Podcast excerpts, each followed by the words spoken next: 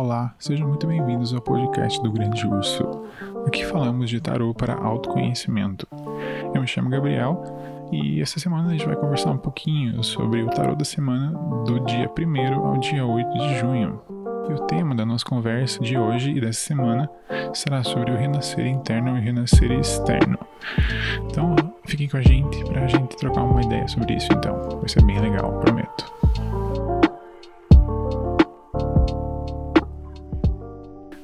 Pessoal, então, é... eu não sei se vocês chegaram a ver a publicação que eu fiz essa semana sobre, é, sobre tarô lá do Instagram, né? E, cara, hoje eu vendo assim, hoje de cabeça um pouco mais fria, é, eu vi que eu talvez tenha, tenha passado um pouco do tom, assim, sabe? Mas, cara, sendo bem sincero, eu acho que não tinha como é, ser menos. Como posso dizer? Menos direto que aquilo, sabe? Que a realidade que a gente tá vivendo hoje é uma realidade que, assim, ela não tá fácil, cara. É triste você ver pessoas que defendem né, a liberdade, defendem a democracia, defendem a liberdade de ideias para todas as pessoas, todas as pessoas, não só um grupo seleto que se acha com uma cultura mais elevada ou com uma cultura mais inteligente, ou uma cultura melhor, sabe? Achando que eles são o povo escolhido de Deus, sabe? Cara, isso isso me deixa bem triste, me deixa bem preocupado, de verdade, sabe? E a gente tá em um momento que eu vou explicar um pouquinho mais para frente do mundo como um todo, né? E do momento que o Brasil também está passando nesse, contexto, né? E sinceramente, eu acho que não tem como a gente não se posicionar. Mas enfim, né? Sempre a chance pra gente poder reatar, vamos falar assim, né? Então, é, eu vou é, é, explicar um pouquinho melhor sobre a tiragem dessa semana aqui no podcast, que acho que fica mais fácil de eu explicar falando, sabe? Enfim, vamos lá. É, eu tava ouvindo o podcast do Duncan Trussell. Acho que você já conhece talvez o seriado do Midnight Gospel, né? Que para quem não sabe, na verdade, é, essa série ela foi, ela foi feita, né, através de um podcast desse cara que é o, Duncan lá, que é o personagem principal, é o host desse podcast. É bem legal. Enfim, e nesse podcast então ele tava conversando com um cara, eu não vou lembrar quem que era o cara agora, sabe? Mas ele estava conversando sobre a questão de quando é, os médicos e as enfermeiras eles descobriram a questão dos primeiros vírus e das primeiras bactérias, né? Porque o que acontece antes, né? De eles terem esse conhecimento das bactérias e dos vírus, né? É, os médicos, então, né? Os os cirurgiões, eles faziam as cirurgias uma atrás da outra sem fazer uma asepsia básica, né? Então, assim, eles lavavam, quer dizer, eles nem lavavam a mão, na verdade, entre uma cirurgia e outra. Então, você imagine, cara, assim, ó, o cara tava mexendo numa perna lá de um cara, daqui a pouco ele tava mexendo no estômago do outro. Trouxe muito bizarro, assim, de hoje a gente parar pra pensar, né? E a grande questão é qual a maneira que os cientistas na época eles encontraram deles conseguirem provar para os médicos, enfermeiras, pessoas que trabalham com saúde e tal, que uma coisa básica como lavar a mão ia impactar a vida das pessoas, né? Diretamente entre a pessoa morrer e a pessoa viver. Quando a gente trata de bactérias e vírus e tal, que a gente consegue provar através de uma cultura de bactérias, né? Então, são aquelas plaquinhas, né? Sabe? Que eu acho que você já viu provavelmente em algum documentário, um jornal provavelmente, né? Em que você consegue mostrar o antes e depois de uma cultura de bactérias, né? É, na época eles chegaram pro médico falando, cara, tá aqui a diferença entre você lavar a mão e você não lavar a mão entre uma cirurgia e outra. E aí ele pergunta o seguinte, e cara, né, se os vírus, né, que são coisas que elas matam pessoas, eles conseguem mostrar dessa maneira, agora você imagine as ideias, as coisas que não são tangíveis. Como que a gente consegue mostrar que uma ideia é capaz de matar alguém? Fica aí a pergunta, né? É um desafio que eu acho que é o desafio que é da nossa geração, sabe? É um desafio que é muito difícil da gente tentar mostrar para as pessoas que, assim, as ideias que você cultiva na sua mente podem levar alguém à morte. Isso é fato. Mais que a gente não consiga mostrar através de, um, através de uma placa, de uma cultura de bactéria, a gente consegue mostrar através de, de fatos sociais. Só que, assim, é muito difícil para as pessoas elas é, é, entenderem isso. Porque acontece um vírus, quando está com vírus ou com uma gripe, alguma coisa, isso demonstra é, é, sintomas claros, né? Então, assim, a pessoa ela vai ter ali uma coriza, vai ter um espirro, vai ter uma tosse, alguma coisa, né? Só que a ideia, essa ideia que ela é maléfica, que ela traz a morte de pessoas, a gente não consegue ter, sabe? Não consegue ter um, algo claro, assim, esse sintoma claro.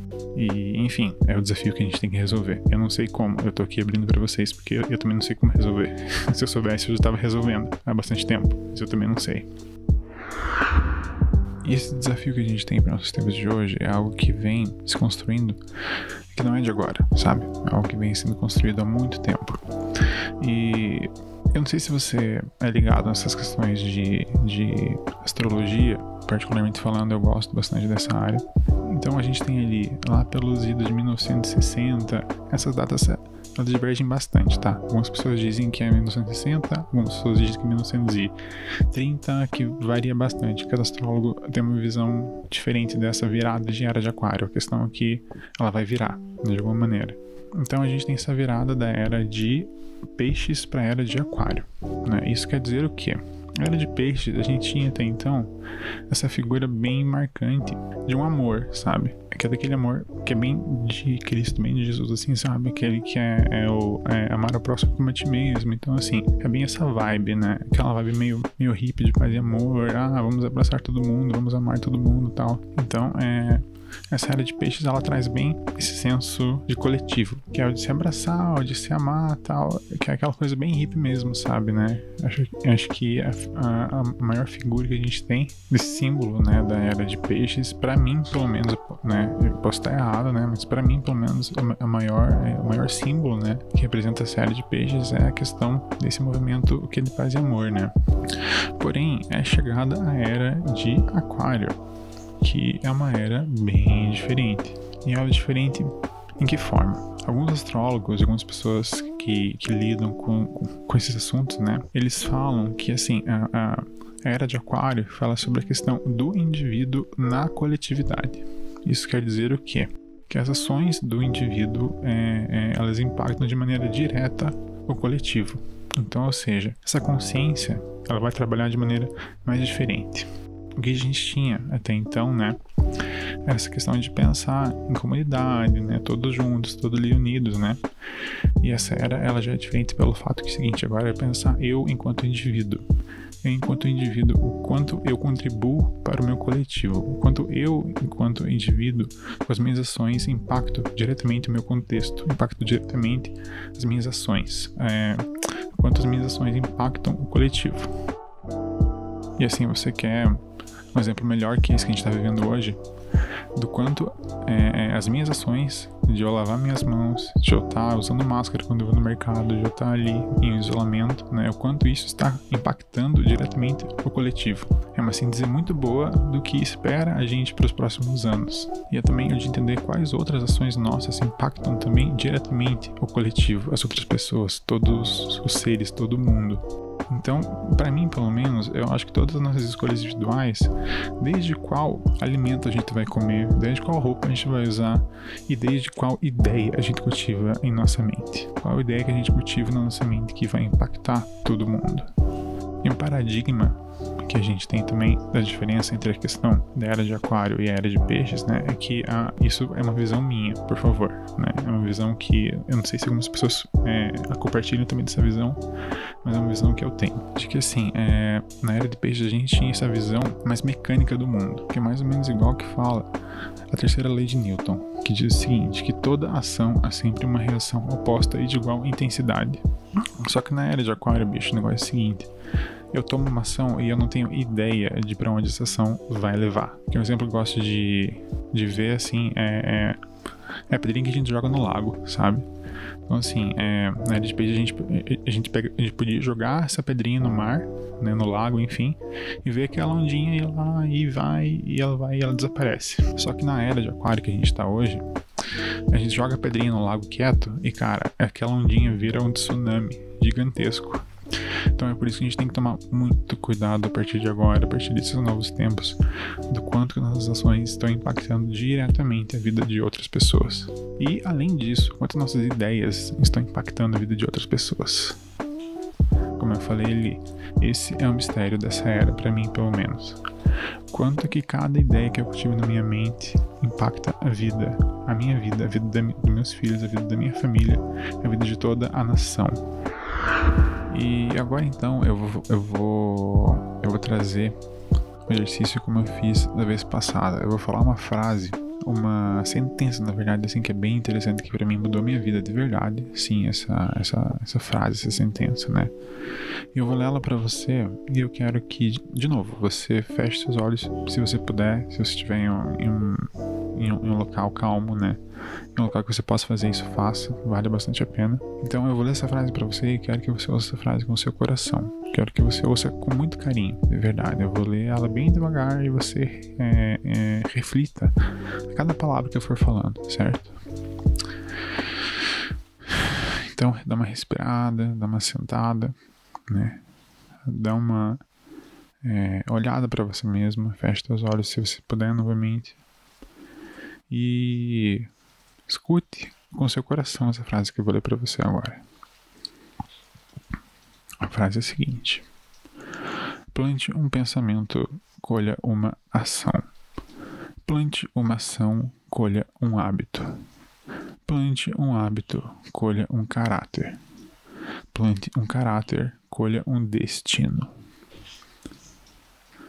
Eu vou ler novamente para você e novamente você vai é, perceber quais sentimentos sugerem você. Vamos lá de novo então. Plante um pensamento, colha uma ação. Plante uma ação, colha um hábito. Plante um hábito, colha um caráter. Plante um caráter, colha um destino.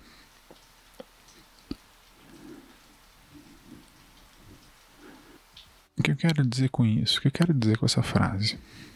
Eu quero dizer o seguinte: que o processo de renascer da humanidade começa pelo nosso pensamento, começa pelo nosso interior.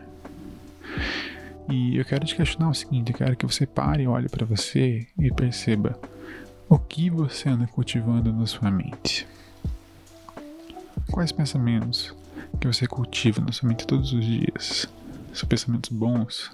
Os pensamentos ruins, os pensamentos de raiva, de tristeza, ou os pensamentos de alegria, de, de coisas boas, de coisas que te fazem bem, de coisas que te conectam com você mesmo, ou são cobranças internas que você se faz todo o tempo.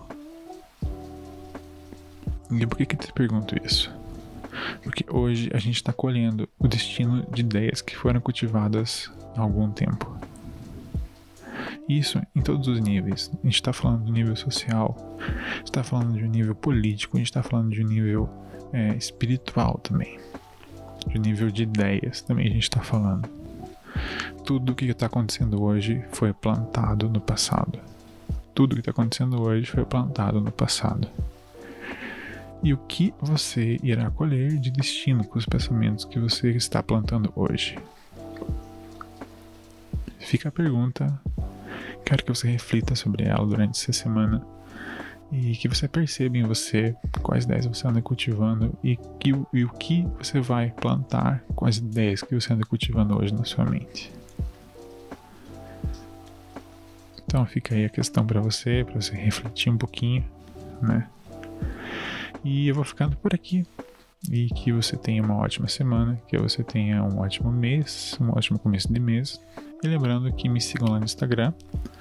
E novamente, né, eu tô aberto a receber os feedbacks de vocês. Tô aberto a receber as críticas, as sugestões e tudo mais que for para somar o nosso trabalho aqui. Beleza, gente? Então, fique com Deus e até a próxima.